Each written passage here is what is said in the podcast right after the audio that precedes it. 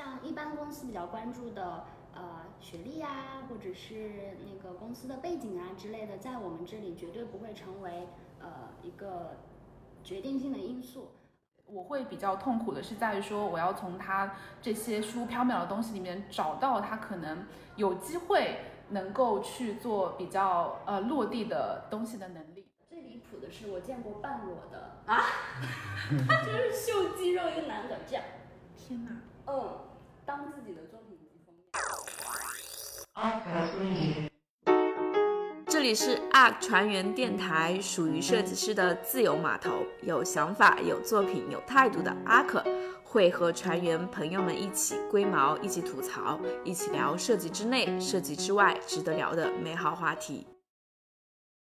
欢迎大家来到最新的一期电台。然后，呃，我知道我现在已经很久没有录电台了，呃，所以呢，这一期也是基于我们最广泛的听众。大多数都是学生，所以来呃有一期福利视频。这期福利福利呢，就是告诉大家如何找工作。因为我们知道大多数听我们的呃电台的都是学生，所以呢，嗯，发现发现大家对于面试啊、作品集都非常感兴趣。当然，如果你不是学学学生的话，我们也觉得这一期对你也是非常有价值的。呃，所以呢，这一期我们邀请了 UP 这边的两位面试官以及 HR 来聊一聊鬼畜的面试过程，以及从侧面看看大家在面试过程中可以准备哪些，或者是呃一些禁忌的事情。OK，那首先来介绍一下我们的嘉宾川川。大家好，我是川川，阿克的视觉专家。Vivi。大家好，Hello，我是 Vivi，然后我是 ARK 这边的产品体验总监，大家面试的时候经常会遇到我。二豆，Hello，大家好，我是二豆，呃，我是 ARK 的 HR，可能给你们打第一个电话的人就是我。OK，那能不能让二豆来说一下，呃，从 ARK 的面试过程或者是整个呃筛选的过程来看，它会分成哪几个步骤，哪几个环节，需要什么东西？那个，我我们会先从简历筛选开始。那这个简历筛选是一个非常粗略的筛选过程，就我们基本上只会关注最重要的部分，比如说就是经验值的匹配度。像一般公司比较关注的，呃，学历啊，或者是那个公司的背景啊之类的，在我们这里绝对不会成为呃一个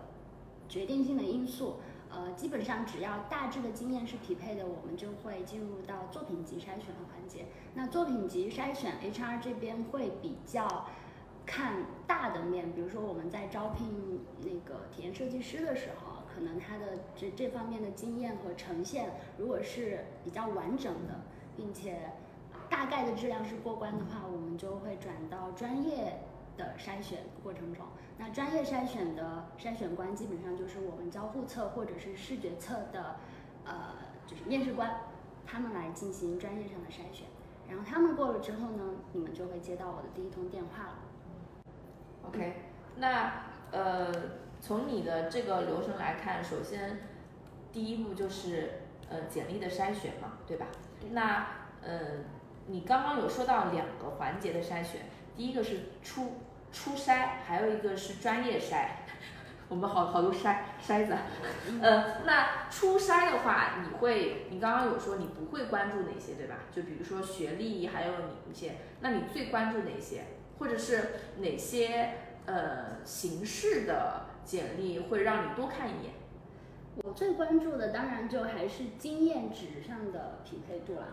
那什么叫经验？比如说你来面的是一个交互设计师，那你在你的那个简历中，你的比如说项目项目经验，或者是你的 title 上，一定要有相关的一些呈现的。嗯哼，啊呃也，然后我见过一些比较反面的情况是，呃我看了他的简历，我知道他是一个设计师，但我不知道他想要找什么样的工作。这种你你能你能说一下他上面写了啥吗？就比如说呃。那个一般大家都会有一个条目，就是什么求职目标，嗯，然后有的同学就会写项目管理杠服务设计杠设计师这种啊，就我看完了，你到底要干嘛？OK OK，好，那在精筛的过程、专业筛的过程中，两位不同侧重方向的面试官，你们会基于什么样的维度会把他留下来？嗯，呃，Lily 可以先说。好交互侧。我先说一下，可能在交互和体验这边，那其实我们会就是收到来自 HR 同事已经帮我们精挑细选过一轮的很多的这样的一些作品集和同学们的简历。然后其实我们会先看一下说，呃，比方说这个同学他是刚刚毕业的学生，还是他是有一定经验，就是是来自社会招聘的，因为这个我们可能对于说筛选我们的简历，它会有稍微不一样的一点的要求。比方说我们在收到学生作品的这个呃学生的简历的时候，更多时候，哎，其实大家学生的作品比较比较不接地气，就是。呃，你呃，比如说啊，比如说嘛，比如说就是可能会有很多的是跟啊音乐问题，音乐音乐类啊，然后包就是包括博物馆啊、心理学啊，就是等等，看上去就是不知道说它会怎么样成为一个呃真实的大家用户在用的一个产品的那样的一些项目，包括可能会去研究一些很哲学、很思辨的这个，包括一些可能呃有一些很大的词，比方说民主民民主设计之类的这样一些东西，但是又没有说 OK 它有一个比较落地呈现出来的东西。然后通常面对这一部分的作品集，我会比较痛苦的是在于说，我要从它这些虚无缥缈的东西里面找到它可能有机会能够去做比较呃落地的东西的能力。那我就会去关注说这一部分的作品集和简历里面有没有包含它所产出的设计，无论它是数字产品还是服务设计，还是就是一个啊、就是一个想象的方案也好，它有去阐述他背后的一些原因，就是他为什么会这么做，他是怎么样一步步推导过来的。如果说这个作品集它不光不接地气，而且只是呈现了它最终的结果，并没有任何说明的话，那通常我会觉得这份作品集是不够的，因为它看不到背后的这个思想所在。那然后，如果是另一部分，就是他可能是具备了一定的啊、这个社会上的一些经验，就是其他公司的经验的话呢，我会更加关注说他本身对于产出或者说这块的能力，因为我也不希望说我们可能呃招来的，首先不是说他只是会去啊、做产出的设计的这样一个人，仍然是希望说他是有背后的这个思考的。当比方说他是在一个产品的公司里面啊，接受到了一个需求，那他有没有自己的这样一个背后的思考在里面，还是他其实只是一个承接需求的一方？这个是我会去关注的。那这个是一块，然后另外就是说，除了产出方面的话，它对于整个设计或者说是体验这件事情有没有自己的一些价值观？其实你是能够在这个作品集里面是看到一些部分的，就是嗯，然后可能我这边还要吐槽一个点，就是我会发现大家所有的作品集里面都会放啊、用户画像，嗯，的这一块的内容，但是当你真正的就是扎进去看，说这个用户画像或者是这条用户旅程，到底对于它的产出或者是它的这个方案有什么帮助的时候，我觉得通常是对不上的。所以我我在这边也是很衷心的希望大家说，OK，就是呃用户画像也好，用户的旅程也好，或者所有这些东西看上去在作品集里面都是非常高大上的，但是它其实并不意味着说它一定会让你赢得一份工作。大家还是需要知道它的背后的原因到底是什么，为什么在做这件事情特别的重要。那其实你再去面对说我要怎么这样产出我自己的这样的产出的时候，也会更有的信心。因为作为我面试官来讲，我是一定会去看这些东西的。呃，那视觉侧这边呢，其实跟很多点呢，跟呃刚刚月月说的交互侧是有一些共同点的，但是又有一点点小差异，就是呃月月说，嗯，就是交互呢，我们不要做放太多太空的东西、太虚的东西、太高大上的东西，呃，但视觉这一块呢，可能也会需要，就是呃比较落地的东西、比较实际的东西呢，它可能能看到看出你的一些呃专业的这个功底或者经验，就是一些非常严谨的东西，呃。就是这个呢，我觉得是工作必备的，但是有时候呢，我们需要有一些这种概念、这种呈现，呃，就是看上去更 fancy 一点的，这个呢是可以体现设计师的一个一种创作创造力的。所以这这两个，我觉得是要稍微可以保持一点这个平衡。呃，另外就是我们视觉侧呢，是希望能在这个作品集里面呢，能更多的体现除了创造力以外，还能体现这个你的这个技能的表现的能力。当然，我们现在的这个作品集，嗯、可能大部分都是用这种长图啊或者嗯 PDF 这种形式，它可能只能呈现静态的。就如果能力允许的情况下呢，呃，我希望大呃就是设计师呢能有这样的个人网站之类的，它可以呈呃呈现一些这个呃动态的一些效果，然后甚至可能有一些这个交互的动动画一个效果，啊，这样你的这个呃想法啊和创意呢，它也可以从更多这种维度和技术层面去展现出来，啊，这个呢其实我觉得是一定的这个加分项。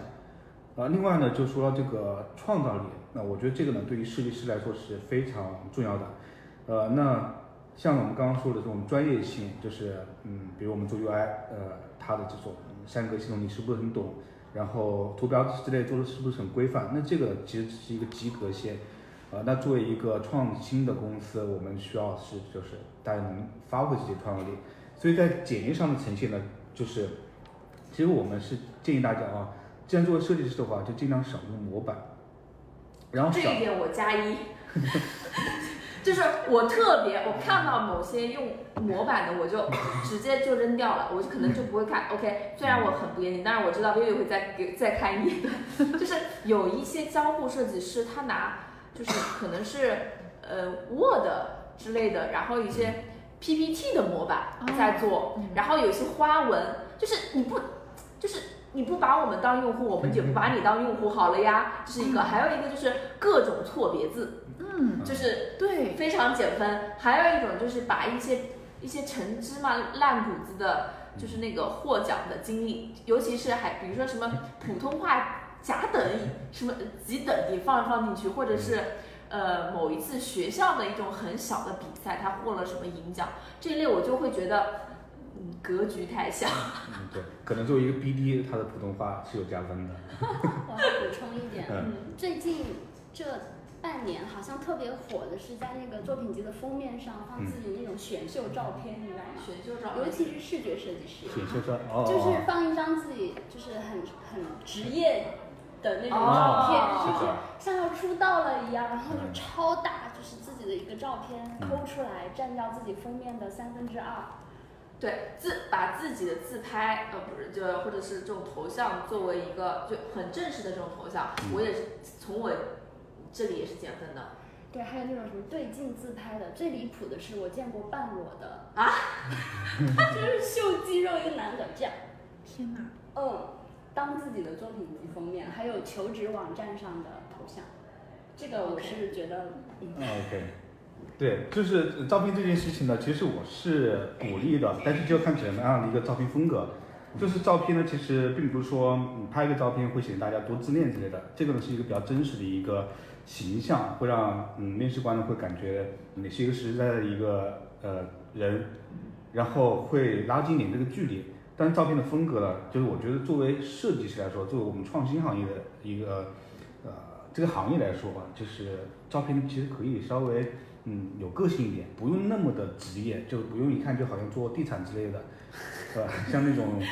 中介的照，呃，当然我不是说那种照片不好啊，就是我们其他行业是不一样的，就是呃，包括我们向客户展示，就是我们设计师的这些照片的时候呢，也会希望就是呃不要那么的模式化。至于应该是长成什么样子，或者是我们喜欢什么样子呢？大家可以去参考我们官网，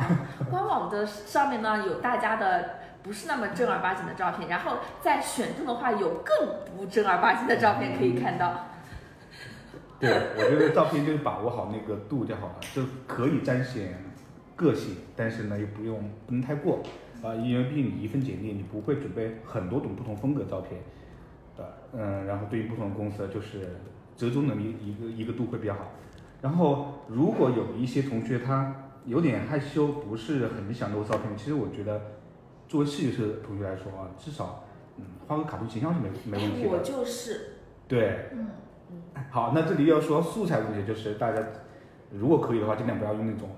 嗯网站直接生成出来，因为那种头像呢，嗯同质化太严重了，就是可能很难有这种识别性。就大家画一个简笔画，不同风格都可以。能表达自己一些个性，甚至你的一些风格喜好，其实都是蛮好的。好，为什么我们聊到照片呢？因为看重什么简历上啊，这是第一印象。哦，对对对，我们刚说模板啊，就是嗯，作为嗯非设计行业的这些求职者来说，他没有这种设计能力，套一个漂亮的模板是没问题的。但我们这个行业其实肯定还是提希望提醒大家一些个性和创造性，所以尽量的少用模板啊，并不是说我们面试官就是见多识广，一看就知道哪个是模板，是因为我们看到的简历太多了，就是很容易找到同类的。你只要是同类的，嗯，就比如你们在嗯那个简历中用的某一个元素，我们看出啊，它这个是复用的。虽然那个元素可能本身并不难看，是放在上面挺好看的，但是就很可能会呃会想，或者甚至会怀疑，就是你的作品集里面是不是其他的元素，甚至作品本身的也是有很强的借鉴性。就通过一个点来就联想到你这个人是不是 A，、嗯就到处乱搬的这种人。对对对，就是尽量的不要让，就是面试官呢会有这样的一些猜测，呃，呃，就是嗯我们宁愿那些素材，呃，就是没有那么的精细，也没有什么关系，就是尽量的看出原创性就好了。然后我这里顺便就举个例子，就是我们目前看到收到很多简历，就是百分之五十的概率吧，都会用那种最近比较流行那个三 D 的那个小手，那个小手其实渲染的很好看，对，很漂亮，呃，但是呢，就是太重复了，嗯，呃，就是我们经常可以看到，好了，大家可以不用放这个了啊。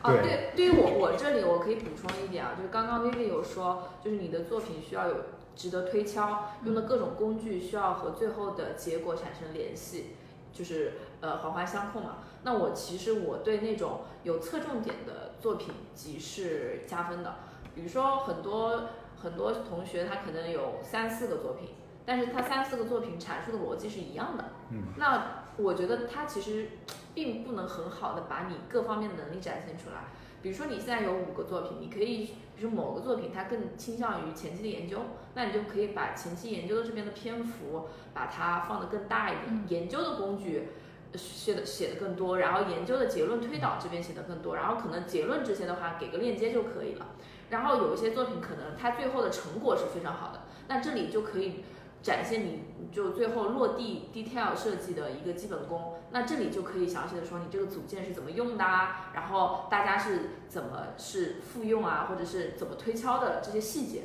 我觉得这个是比较好的，因为这样的话，呃，就是筛选简历就可以在不同的作品里看到你不同能力都是可以值得推敲的，就是这个我觉得是比较加分的。反而是有些作品，呃，就是它可能各个行业或者是各个平台都会涉及，但是它第一个没有怎么推敲，然后以及它平铺直叙，可能最后就把那个结果放上去，也没有突出哪一个部分的能力。这边是，呃，我就可能会觉得这个人没有什么想法，或者是这个作品可能是小组作业，然后他蹭了一下。嗯，是的。OK，那咱们这次聊了很多关于作品集的事儿，那大家也可以期待一下我们的下一期。下一期我们的几位面试官会围绕如何更好的去面试来展开我们的下一期播客，所以也请大家期待一下。本期节目就到这里啦！如果你喜欢我们的节目，可以在网易云音乐、喜马拉雅、小宇宙、荔枝、蜻蜓 FM 或者 Podcast 平台搜索 ARK 船员电台 ARK 船员电台，订阅收听。如果你想要了解更多，可以在微信公众号搜索 ARK 创新咨询，关注我们。感悟设计之内的，发现设计之外的，这里是 ARK 船员电台，我们下期再见。